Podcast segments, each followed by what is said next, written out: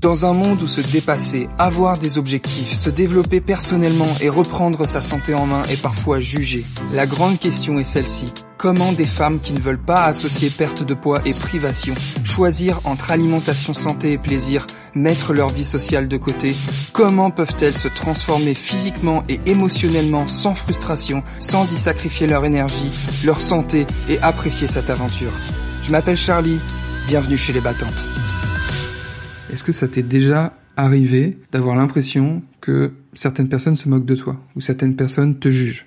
Que les gens en qui t'as confiance pourraient te trahir ou pourraient montrer une forme de résistance quand tu vas leur parler de choses qui sont vraiment importantes pour toi, du coup tu leur en parles pas? Peut-être que parfois tu te demandais, ok j'ai envie de faire un truc, mais qu'est-ce que les gens vont en penser?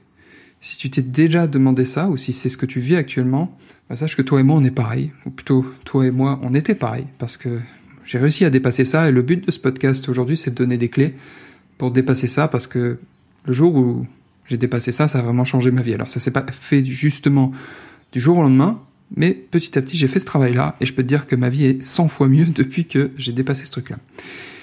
Pour te raconter une partie de mon histoire personnelle, euh, pendant des années j'étais dans ce truc de me renfermer un peu sur moi-même parce que je cherchais à plaire à tout le monde, parce que j'avais l'impression que tout le monde était intéressé par ce que j'allais faire, alors que la réalité c'est que tout le monde s'en foutait. Mais je cherchais une forme d'approbation et de validation auprès des autres. C'est-à-dire que je cherchais la reconnaissance de des personnes avec qui je travaillais, des personnes de, mes amis, de, de ma famille, de tout. Alors aujourd'hui, je suis pas en train de te dire que j'ai envoyé péter tout le monde. Par contre, mes actes étaient vraiment conditionnés d'une certaine manière où j'essayais de plaire à un maximum de monde. Et souvent, c'est vraiment ce que j'ai fait. Et, et, souvent, je me disais, attends, je fais ça, tout ce que j'ai fait, j'ai fait ça et ça et ça, et ils me remercient même pas. Comme si ils étaient redevables de, de me dire merci pour des trucs que je faisais pour eux. Et le problème, c'est que quand on cherche la validation des autres, la reconnaissance ou l'approbation des, gens, souvent ça cache un, un sentiment d'infériorité. Et le problème, c'est qu'on va vouloir plaire à tout le monde, on va vouloir arrondir les angles avec tout le monde, même quand on déteste même certaines personnes. On va faire en sorte que ces personnes qu'on n'aime pas, elles, elles nous aiment. On va chercher l'approbation de ces gens-là. Et c'est ça qui est très problématique parce qu'on les aime pas, on veut pas en entendre parler, mais on va faire en sorte qu'elles, elles nous aiment quand même. Et le problème de tout ça, le problème de ce sentiment d'infériorité, c'est que parfois c'est tellement présent et on en souffre tellement qu'on va se mettre derrière une sorte de carapace et on va être perçu par les autres comme quelqu'un, au contraire, qui a énormément confiance en soi, trop même. Et ça, ça peut être perçu comme de l'arrogance ou certaines personnes vont dire ah tu te la pètes. Ça, me rappelle une histoire je, crois que j'en avais déjà parlé dans le podcast mais c'est vraiment un truc. Tu sais il y a des trucs parfois tu t'en rappelles toute ta vie alors qu'à la base c'est un peu insignifiant.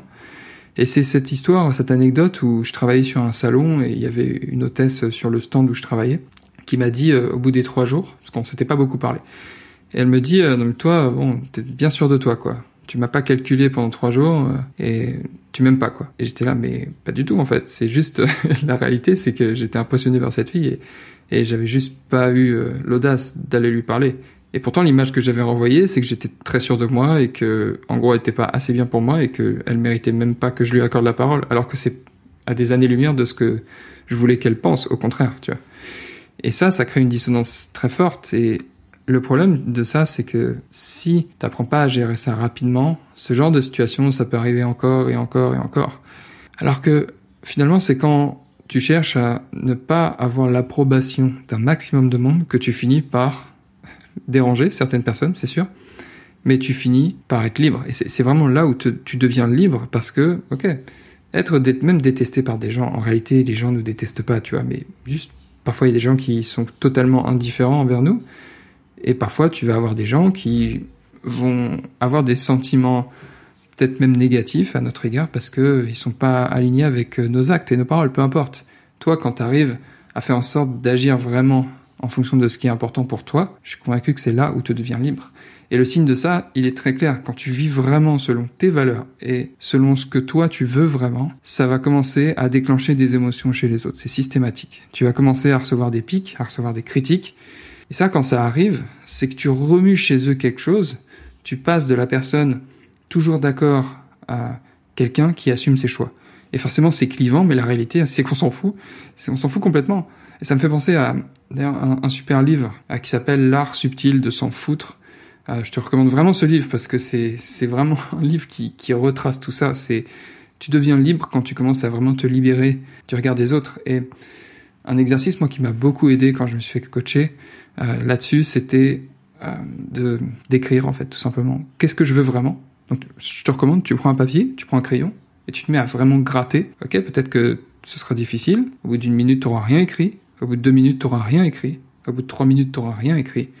Et à un moment, tu vas écrire un mot. Puis tu vas te mettre à dessiner un truc. Tu vas faire un schéma. Toujours en répondant à cette question. Qu'est-ce que je veux vraiment Dans tous les domaines de ta vie, que ce soit personnel, professionnel. Qu'est-ce que tu veux vraiment? Et tu verras que plus tu fais cet exercice, le plus souvent possible, où tu reprends tes notes et t'essayes de rajouter des trucs ou de rayer des choses, tu verras qu'il y a certaines choses qui vont commencer à se hiérarchiser les unes entre les autres pour finalement arriver aux trucs qui sont vraiment importants pour toi.